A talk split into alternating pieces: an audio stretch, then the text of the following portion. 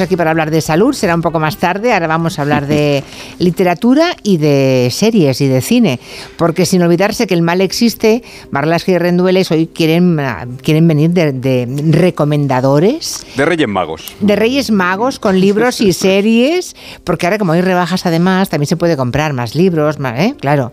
Bueno, hablamos de ficción, pero ojo, también de true crime, o sea, de historias reales, de crímenes reales, que luego se han convertido o en libros o en series hay productos recientes, estrenados y publicados hace poco, luego hay clásicos del género.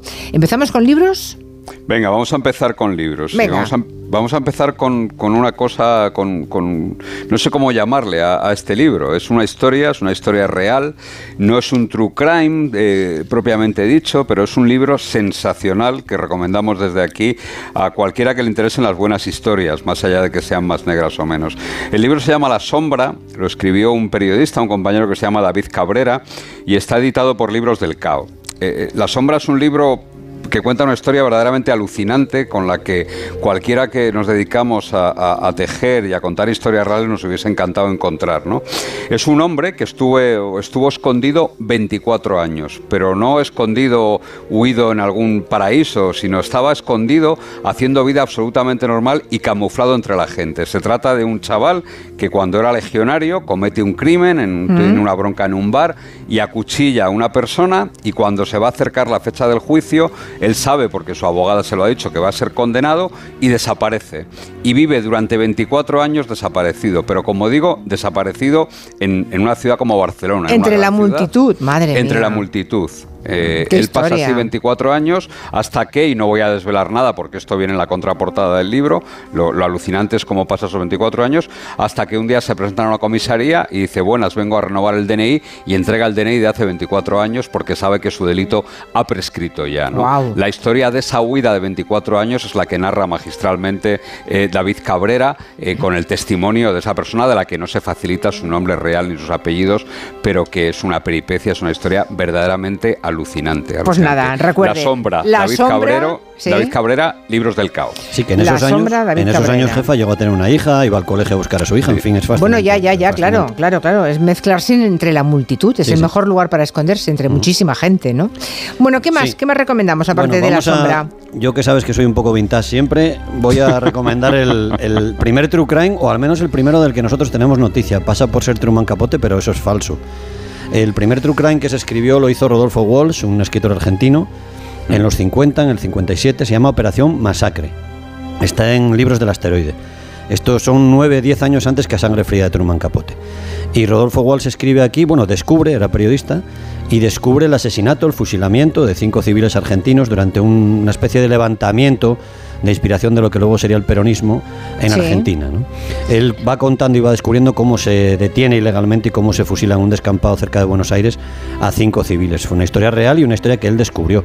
Rodolfo Walsh 20 años después de esto, fue detenido y fue desaparecido en Argentina por la Junta Militar. De hecho, yo creo que todavía no se ha encontrado el cuerpo de Rodolfo Walsh. No, no, no, cierto, Madre mía, Operación Masacre. Mira, este me apetece ver. Bueno, a ver, ¿qué es un libro que, que recuperó felizmente. Sí, Recuperó felizmente libros del asteroide hace, hace unos cuantos años, pero que se puede encontrar ¿eh? bien, más o menos. Mira, y ahora ayer, ayer terminé un libro de Eduardo Saqueri, que es un autor argentino de ahora, el que hizo El secreto de sus ojos, esa peli, esa peli tan fantástica donde salía Darín. Y sí, sí, sí, sí. Ha escrito Nosotros dos en la tormenta y retoma un poco la historia de Walls con, con otros matices de montoneros, de los años estos de terrorismo de Estado, de terrorismo de extrema izquierda en Argentina, y es un libro muy, muy, muy chulo también. Pues nada, Operación Masacre de Rodolf Walsh. Vamos a por otra que es un poquito más reciente, ¿no? Sí, un poquito vintage también, ¿eh? tengo que decir. Es una obra de uno, probablemente el, tipo que ha trabajado mejor la, literatura de no ficción, porque yo creo que, es como mejor lo definiría, que es Emmanuel Carreré, el francés. Eh, hace ya unos cuantos años publicó una historia que se llama El adversario.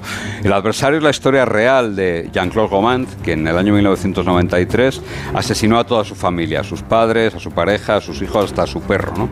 Él está en libertad desde el año 2019 y él pasa pasó durante muchos años eh, siendo un impostor, pasó muchos años convenciéndole a...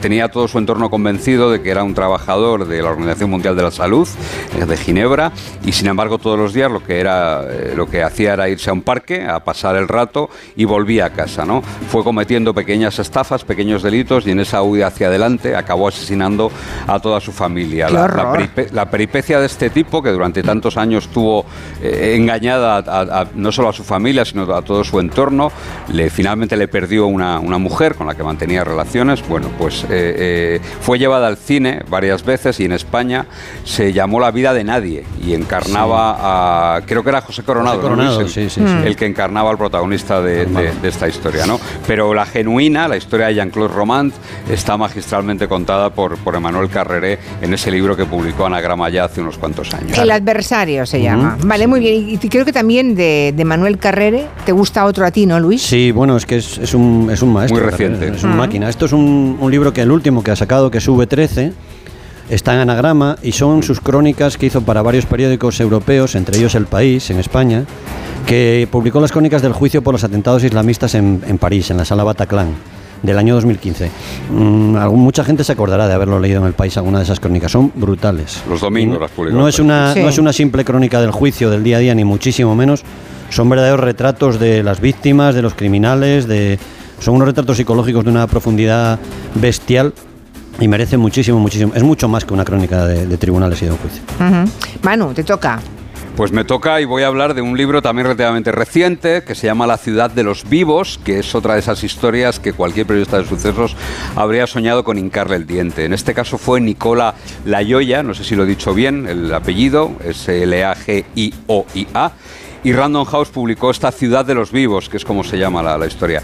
Aquí cuenta la historia de, Manuel Fofo y de Marco Prato, que eran dos niños bien, dos, dos pijos, para que entenderlo, dos pijos romanos, cocainómanos, juerguistas y homosexuales los dos, que por pura diversión, y, es así, tremendo, pero es así, por pura diversión, asesinaron a un joven llamado Luca Barani. la crónica de, de, la Ciudad de los Vivos lo que cuenta es la, un, viaje a una Roma desconocida, muy alejada de, lo que creemos que es Roma, y un crimen absolutamente inexplicable por lo absurdo que fue, porque no, no tuvo ninguna motivación, nada más que en el transcurso de esa juerga, de esa, de esa fiesta que ya duró dos o tres días, eh, estos dos tipos, estos dos chavales sin ningún problema de desestructuras familiares ni de nada parecido, acaban con la vida de un joven, de Luca, porque sí, prácticamente. Qué horror, qué espanto. Bueno, Luis quiere ahora vuelve a ser vintage, vuelve a hablar de, Truman Capote, ¿no? Sí, a sangre fría es un clásico. Hombre, Aún quedará gente por que no la haya visto, no sé si en el cine o no la haya leído, hay una peli también. Eh, los asesinos Richard Hickok y Perry Smith acusados de entrar en una granja y matar a los cuatro miembros de una familia en Kansas en 1959. Es, eh, bueno, Capote escribe maravillosamente, da igual de lo que escriba, yo creo que podía escribir de la guía telefónica y escribiría bien. Pero hay un riesgo en este libro y que los lectores eh, lo podrán, podrán navegar por ahí, ¿no? que es la fascinación que hasta la gente más brillante como Truman Capote puede acabar sintiendo por el asesino más vulgar, como, como era Hickok, incluso la capacidad del asesino más vulgar de engañar al escritor más inteligente, ¿no? Y ahí, ahí lo dejo. Bueno, eh, van avanzando los minutos, no vamos a poder recomendar todos los libros. Quiero pasar al tema de las series, salvo que tengáis algún algún libro, ¿tenéis algún otro libro así muy fundamental? Yo creo que sí. Yo, creo que para entender el, fenómeno del terrorismo, que, en España no nos es ajeno, desgraciadamente, hay que leer Salir de la Noche. Salir de la Noche es un libro de Mario Calabresi, está publicado en Libros del Asteroide y cuenta la historia de Luigi Calabresi, que es un policía que fue asesinado en el año 72, los años de plomo de Italia, donde eh, el terrorismo de izquierda y de derecha provocaba decenas de muertos al año.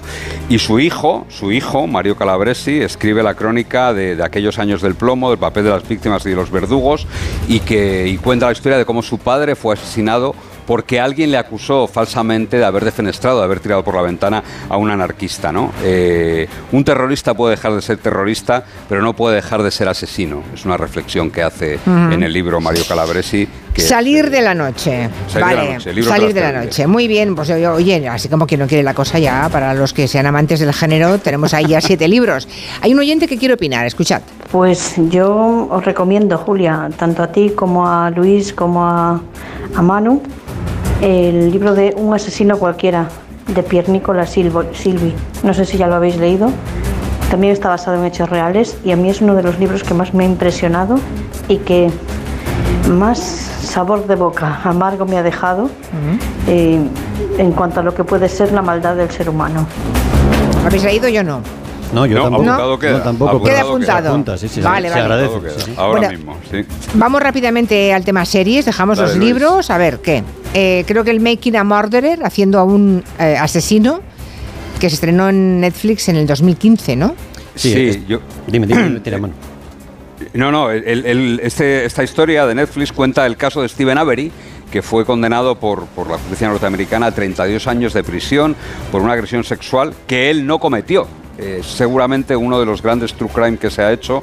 Eh, se pasaron, eh, mm. creo que son 10 años trabajando y produciendo esta historia que, es tremenda. ¿no? Las pruebas de ADN finalmente lo, liberaron, lo, lo, exoneraron del tema, pero estuvo 18 años en prisión. Los inocentes condenados son terribles. No voy a hacer spoiler porque la historia, si, se, si, se, mm. si uno se sienta a verla, tiene un giro absolutamente sorprendente que, que es lo que le da todavía más impacto y más fuerza a esta historia. Making a Murderer todavía está en, Netflix. Making a Murderer, ¿eh? haciendo un asesino. Making a Murderer. Ok, ¿qué más? Creo que en Apple otra, otra historia increíble, increíble pero cierta. Encerrado con el diablo se llama, Apple TV. Jimmy King, que es un tipo que va dando tumbos, va equivocándose, entra en el mercado de la droga, acaba condenado a 10 años de cárcel. Y el sistema ve algo en él y le ofrece la libertad si se consigue acercar en prisión y ganar la confianza de Larry Hall, que es un asesino en serie de mujeres. Lo que tiene que hacer este pequeño traficante de droga encerrado en la cárcel es hacerse amigo del preso, el asesino, y conseguir que le diga dónde están enterradas las mujeres a las que él secuestró y quiso desaparecer. Tampoco haremos spoiler, pero es un, es un pedazo de historia. Encerrado con el diablo, ganas de verla, ganas de verla. Apple TV. Apple TV. ¿Qué más? ¿Alguna de Movistar también tenéis, no? Pues tenemos dos de Movistar. Venga, tú una y otra. Yo voy a recomendar Blue Lights, que es la, la historia de unos pepinillos, para entendernos. El que, el, que sea de policía guardia civil me va a entender, el que no se lo explico. Un pepinillo es un novato, un recién llegado ah, vale. a, la policía o a la guardia vale, Vale.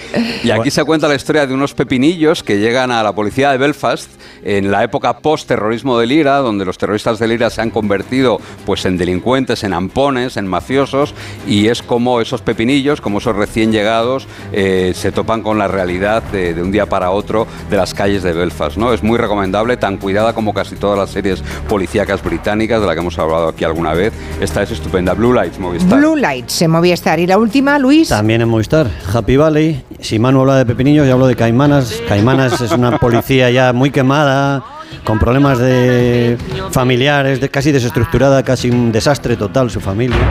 Happy Valley es un viaje a un pueblo, un pueblo pequeñito de Inglaterra, en una policía, una mujer policía, policía local, eh, casi lo que te digo, a punto de abandonar el trabajo y es una serie maravillosa, con unos actores y actrices estupendos y unas tramas brutales. Tres temporadas maravillosas las tres, sí. Bueno, pues nada, oye, queda dicho. Aquí hay un oyente que pide, por favor, un listado de Marlaska y Rendueles de los libros y las series de hoy. o sea, lo hacemos un poquito más largo, luego, luego, luego lo hacemos luego que lo, lo, colgamos. Luego lo colgamos, ¿eh? Luego lo colgamos porque hay gente muy aficionada al género, al true crime o a, la, ficción y lo que desean es, sobre todo, mm, que les den ideas. Así que no estoy entre ellos, ¿verdad? Pero hay muchísimos oyentes como este que nos escribe que sí. Bueno, queridos, pues nada, hasta la semana que viene. Muy bien. Adiós. Muchos besos. adiós. adiós. Salud.